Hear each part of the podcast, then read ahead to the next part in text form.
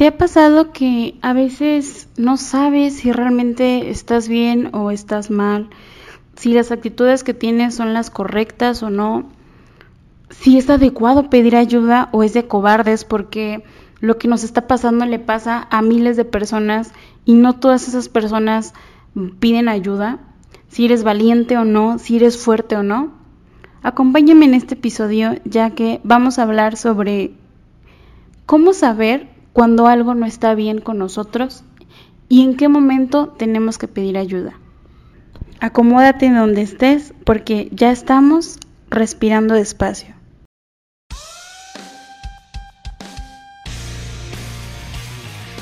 Quise tocar este tema porque realmente siento que de ahí se conlleva todo lo demás. La decisión más importante que tenemos es en qué momento tenemos que pedir ayuda si es bueno o no pedir ayuda, ya que muchas veces somos nosotros mismos los que nos etiquetamos a nuestro dolor, a nuestro ser, a las diversas situaciones y vemos la vida de la otra persona que tenemos al lado y decimos, no, es que yo no me puedo sentir triste porque a mí se me murió un perrito, pero a la otra persona se le murió un familiar. No, no puedo. ¿Cómo? Vale más tal cosa que otra. Vale más tal sufrimiento que el sufrimiento que yo estoy pasando, no, estoy exagerando. Cuando realmente la cosa no tiene que ser así, cada persona lo experimenta de manera distinta y tenemos que aprender a no etiquetar en esta vida en absoluto ni los sentimientos, ni las personas, ni las situaciones. No, no, no, porque de ahí se viene todos los problemas después. Quiero compartir algunas señales de las cuales podremos detectar en qué momentos es en los que tenemos que pedir ayuda. 1. Te sientes triste, enojado o con la sensación de que no eres tú mismo. Muchas veces la tristeza incontrolable, la ira, la desesperanza pueden ser signos de un problema de salud mental, que estos se pueden mejorar con el tratamiento debido. También si estamos comiendo o estamos durmiendo más o menos de lo habitual. Que nos alejemos de nuestra familia o de nuestros amigos o simplemente todo el tiempo estemos como apagados. Cuando dejamos de hacer alguna de nuestras actividades favoritas, cuando realmente nos las pasamos acostados en Netflix todo el día sin hacer nada y solo comiendo. Eso quiere decir que algo dentro de nosotros no está bien. Y es donde tenemos que analizar algunas de esas conductas para poder llegar al trasfondo de lo que nos lleva a esto. 2.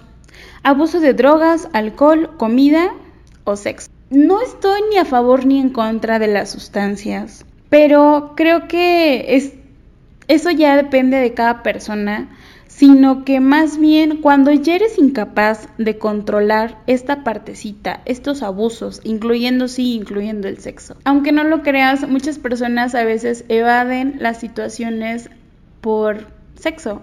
Estoy triste, tengo sexo. Estoy feliz, tengo sexo. O sea, y, y, por todo lo que genera esas relaciones sexuales, es por ende que tu, tu cuerpo se siente bien.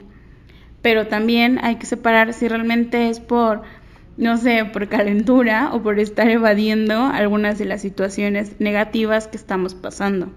Y por eso abusamos de las drogas, del alcohol, de la comida, para poder así enfrascar nuestros sentimientos en ella. 3. Hemos perdido a alguien o algo importante para nosotros. El dolor puede ser un proceso largo y difícil de soportar, sin el apoyo de un experto, aunque no todo el mundo necesita asesoramiento durante estos tiempos. Aquí hay que tener en claro que no todas las personas van a pasar por el duelo de la misma manera. Existen personas que llevan su duelo, ya sea que un familiar, una pareja, alguna relación laboral con un amigo, etc lo llevan en unos meses, los llevan en un año, en dos años. Cada persona maneja su duelo de manera distinta. Hay personas que dices, oye, pero es que tiene poquito que se murió y tú ya estás de fiesta. Sí, pero es que a lo mejor es la manera en la que ella maneja su duelo. A lo mejor en ese tiempo ella trabajó su duelo de manera correcta y ahorita ya maneja no sé, el sentido de la muerte de manera distinta, ¿no? Cada persona es de manera diferente y pues no, no hay que etiquetarnos y no hay que y no hay que hablar ni compararnos del, del, duelo que tenga cada persona. Tampoco hay que recibir vergüenza de recibir, aunque sea un poquito de ayuda para poder salir adelante. es de sabios pedir ayuda. Aquí es donde, aquí entra donde yo eh, comentaba que no hay que comparar el fallecimiento de un familiar a, de un animal ya que tú no sabes qué tan importante era ese animal para esa persona, o ese artículo, o eso, eso que le está caucionando a esta persona y que se sienta triste, que se, que se sienta mal. Tú no sabes, a lo mejor hay un trasfondo. No sé, puede ser que una persona se vaya de viaje y pierda el reloj. Sí, para lo mejor para nosotros es algo material un reloj, pero tú no sabes si ese reloj se lo dio, no sé, su papá y su papá ya falleció. Ese valor sentimental que tiene ese reloj para esa persona, tú no sabes ese trasfondo. Por eso no hay que etiquetar ni hay que comparar el dolor de una persona con otra. 4. Que haya ocurrido algo traumático. Si tienes antecedentes de abuso, de negligencia u otro tipo de trauma que no se hayan tratado completamente o si se encuentran en un acto de crimen o un accidente, alguna enfermedad o algún evento traumático, esto muchas veces también ocasiona que, no sé, que decimos que no nos afecta, pero realmente si no lo hablamos, si no lo tratamos, a la larga sí va a tener repercusiones. Hace unos meses a mí me asaltaron saliendo del trabajo. No fue tan grave, eh, gracias a Dios no fue tan grave, pero lo que sí trae en mí es que por el lugar donde me asaltaron no puedo pasar porque me da mucho miedo.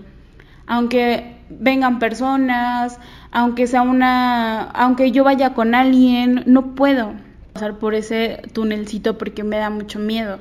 Es un evento que a lo mejor pues sí fue algo traumático que a lo mejor yo digo, bueno, no, no tiene importancia, pero créanme que en la actualidad prefiero darme o caminar un poquito más, darme la vuelta eh, a seguir pasando por ese tunelcito donde me asaltaron.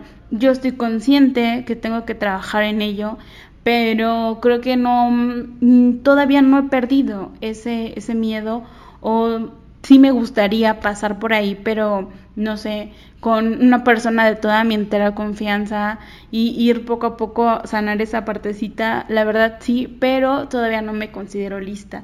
Eso también es, es bueno, que realmente aceptar y decir no me siento lista para poder salir de, este, de esta situación. 5. No poder hacer las cosas que nos gustan. A veces hemos dejado de hacer las actividades que normalmente disfrutamos, o no nos permitimos salir o divertirnos o inclusive no queremos conocer gente nueva, de antemano ponemos barreras. Todo esto es signo de que algo no está bien entre nosotros. Existen muchísimas más situaciones, pero siento que son como que las más generales y en el momento que nosotros veamos que algo no está bien, hay que pedir ayuda. ¿De qué manera? Puede ser con amistades, con algún familiar, y, o con un profesional, estas tres deben de ser personas de toda nuestra entera confianza porque si no, nosotros no nos podemos abrir a hablar o a trabajar en ello. Algo que hacemos actualmente es que todos recurrimos a San Google, que si nos duele la cabeza, que tomamos, que si me duele el estómago y el pie, que tengo. Todo esto y está mal, porque realmente es un ordenador, es, es, un, es un robot el que nos está diciendo según él qué es lo que tenemos, así que tenemos que evitar ese tipo de situación. Tenemos que cuidar claramente las páginas y los grupos que visitamos, ya que dentro de mi paso por la ansiedad me tomé que así como existen grupos positivos que te ayudan a salir, que fomentan el positivismo y todo, hay grupos negativos inconscientemente que lo que hacen es te están hundiendo más. Se hacen pasar por tus amigos cuando no, no es así.